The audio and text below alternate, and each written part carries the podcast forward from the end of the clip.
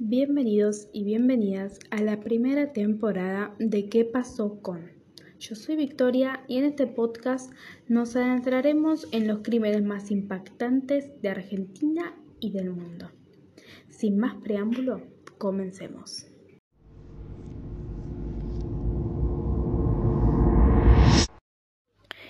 Estoy segura que esta historia la han escuchado millones de veces en los medios, en algún programa de casos de investigación, lo que sea, o hasta un cuento en una reunión familiar o de amigos.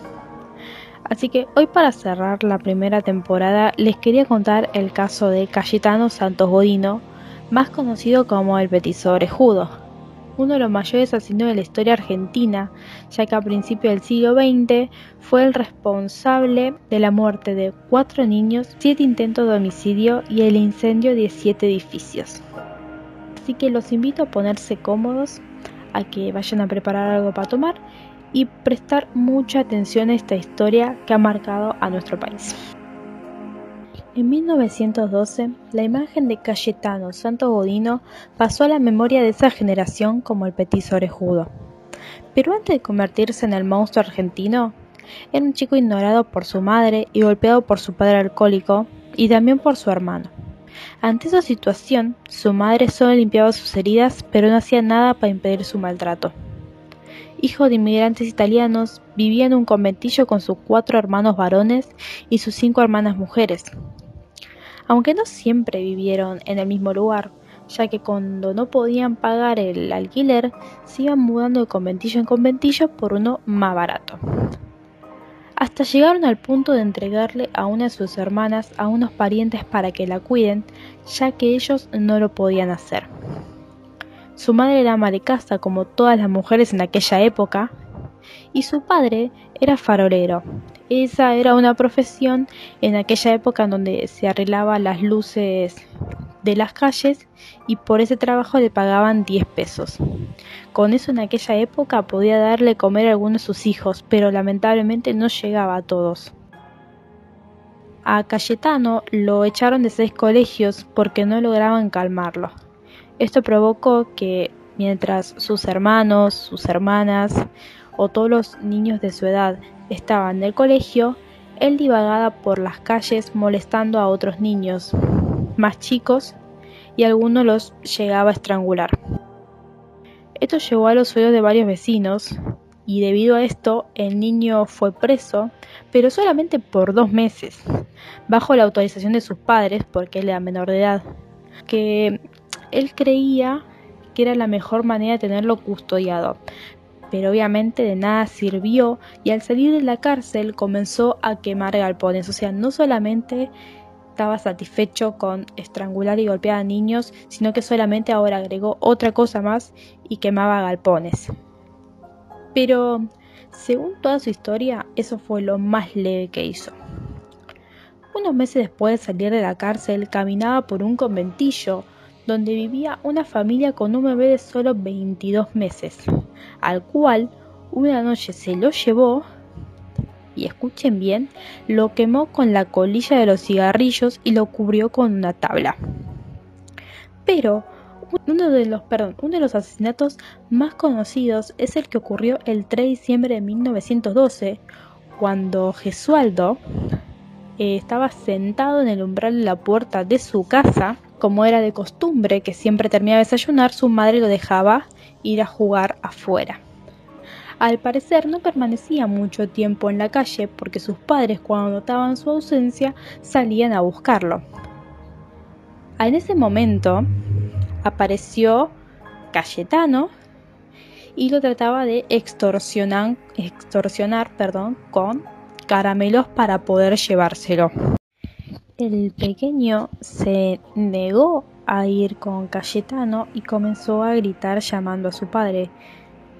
Para poder tranquilizarlo, obviamente, Cayetano que hizo le dio más caramelos y él obviamente, el nene de tres años obviamente se dio y se fue con el petiso orejudo. Luego de unos días eh, se encontraron frente al portón de un horno de la quinta de Moreno y ahí Gesualdo se negó a entrar nuevamente, pero esta vez Godino no lo extorsionó con caramelo, sino que lo agarró por la fuerza, entraron al lugar y ahí el petiso orejudo agredió a Gesualdo de una forma totalmente espantosa, intentó estrangularlo con un cordel, lo golpeó, lo ató de pies y manos. Pero, como el niño todavía estaba semi asfixiado y semi inconsciente, ¿qué hizo Godino? Se le ocurrió ultimarlo con un clavo. Esa mañana se encontraba con él, con, con Gesualdo, una amiguita de su edad llamada Marta Pelosi. En ese momento, Cayetano Santos Godino pasó por ahí, en ese momento él tenía 16 años, y también invitó a la niña que lo acompañara. La criatura se negó y entró a la casa. Mientras tanto, el padre de Gesualdo se había asomado a la puerta como de costumbre para ver cómo estaba su hijo. No lo vio y entró realmente en pánico. Comenzó a recorrer la zona, casa por casa, puerta por puerta, preguntando a cada vecino o persona que viera pasando por ahí preguntando si vio a su hijo. El auxiliar de guardia hizo llamar a comisarías vecinas para saber si alguna de las ellas había sido llevado por un niño y también se enviaron telegramas con solicitud del paradero de Cayetano y del niño secuestrado por él. El desesperado padre siguió su recorrida fuera de sí. Decidió ir hasta la quinta de Moreno, debe ser que en ese momento era un lugar muy conocido, y en ese momento Podino se le había ocurrido la aberrante idea del clavo, eh, salió de la quinta con la intención de encontrar alguno y se encontró cara a cara con Pascual Giordano, que era el padre del nene de tres años. El pobre hombre, sin imaginar que se encontraba frente al agresor de su hijo, y que Gesualdo estaba agonizando detrás de la pared de ladrillos, le preguntó de buena fe si sabía dónde estaba su hijo. Obviamente que Cayetano le dijo que no, que no sabía, el padre se fue desesperado y siguió con sus idas y vueltas a la comisaría y a las casas vecinas. Finalmente, Cayetano encontró el clavo que necesitaba y terminó con la vida de Gesualdo de solamente tres años, atravesándolo con el clavo en la cabeza realmente muy fuerte para contarlo a esta hora. Luego, obviamente, con lo que hizo con el otro niño, eh, tapó el cuerpo con dos chapas de que encontró en el predio y se fue. Ese mismo día volvió el padre a la quinta de Moreno y sabía que allí solían juntarse eh, a jugar chicos del barrio y aunque tenía un mal presentimiento no perdía la esperanza.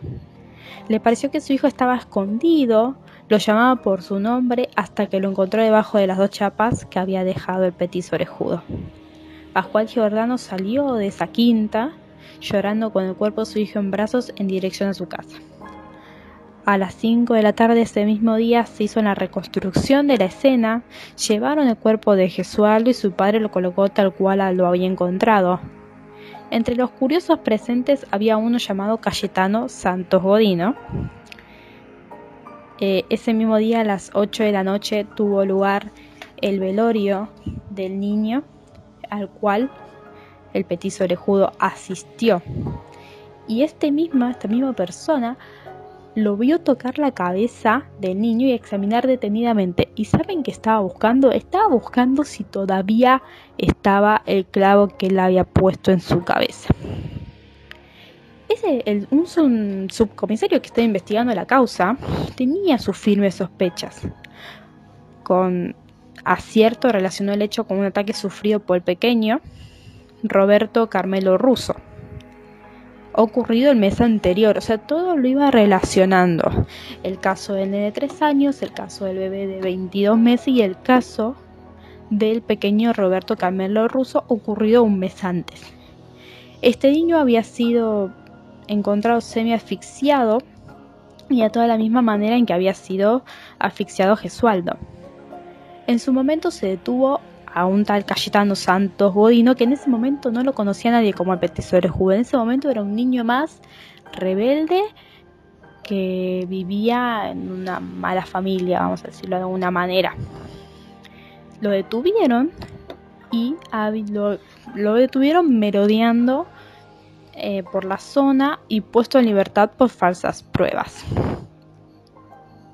Se ordenó de vuelta su detención y cuando esta vez lo, cuando lo arrestaron, lo encontraron en el patio de su casa tomando mate, así como si nada. Este tenía encima el recorte del diario La Prensa con la noticia del crimen. Al principio, como toda persona detenida, ¿qué va a hacer? Obviamente negar todo. Pero luego confesó no solo el crimen de Gesualdo, sino todos los otros, y hasta también confesó algunos incendios que había hecho él.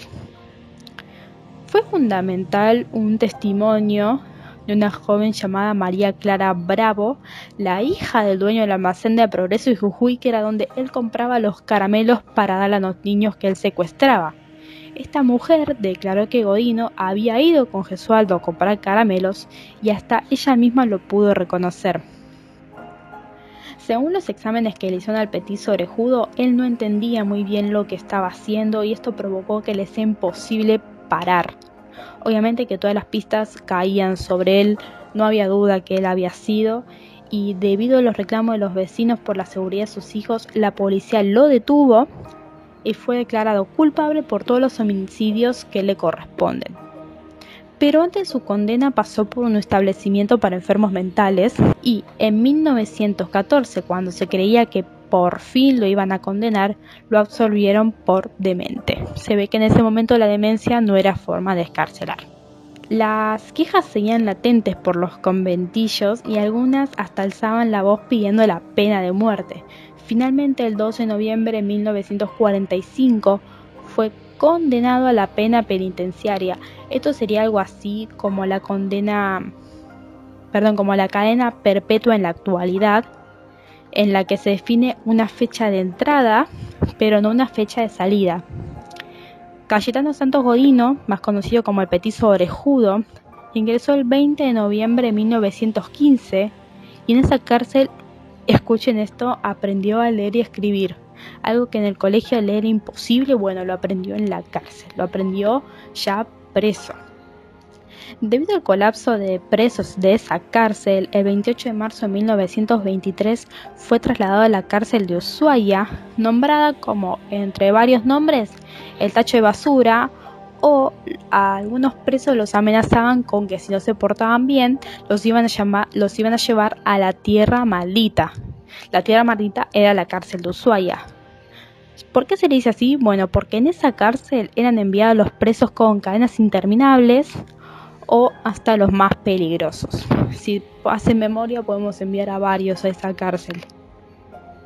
En esa cárcel, escuchen bien esto, los presos, creo que algunos van a conocer esta historia, los presos tenían un gatito, bueno, no un gatito, dos gatitos en realidad, al que ellos cuidaban, cuidaban como si fueran sus hijos. Bien, ¿qué hizo el petizo? Ustedes se acuerdan que yo dije que no solamente incendiaba y mataba a niños, sino que también maltrataba a animales. Este es uno de los casos. El petizo orejudo, como no puede controlar su demencia, mató a esos dos gatitos de una forma impensada. No se pueden imaginar la forma en que los mató, pobrecitos. Los otros presos al enterarse de, esto lo atacaron provocando la rotura de la nariz y hasta le, le quebraron una pierna. Finalmente, el 15 de noviembre de 1944, a los 48 años, fallece en esa misma cárcel, no por pena de muerte, sino nada de eso, sino por una tuberculosis y una pulmonía.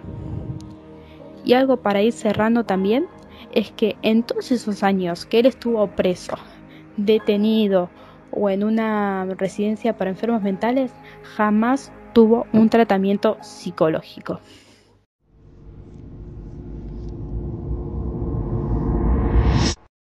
Bueno, y hasta aquí hemos llegado con este caso. Ahora quiero que ustedes me digan qué piensan sobre el petizo de judo. ¿Parecía demencia o fue la infancia que pasó con su padre lo que hizo que terminara como terminó? Y les quiero aclarar que si quieren colaborar para seguir apoyando este proyecto, no se olviden que pueden invitarme un cafecito virtual, obviamente no se preocupen, que sale 50 pesos, que quiero recordarles que no sé cuándo fue el café salió 50 pesos, no me acuerdo la fecha. Si ustedes se acuerdan, por favor, me lo dejan en los comentarios. que con esos 50 pesos no se olviden que me ayudan un montón para seguir con esto. En el Instagram les voy a dejar el link para que puedan hacerlo con Mercado Pago.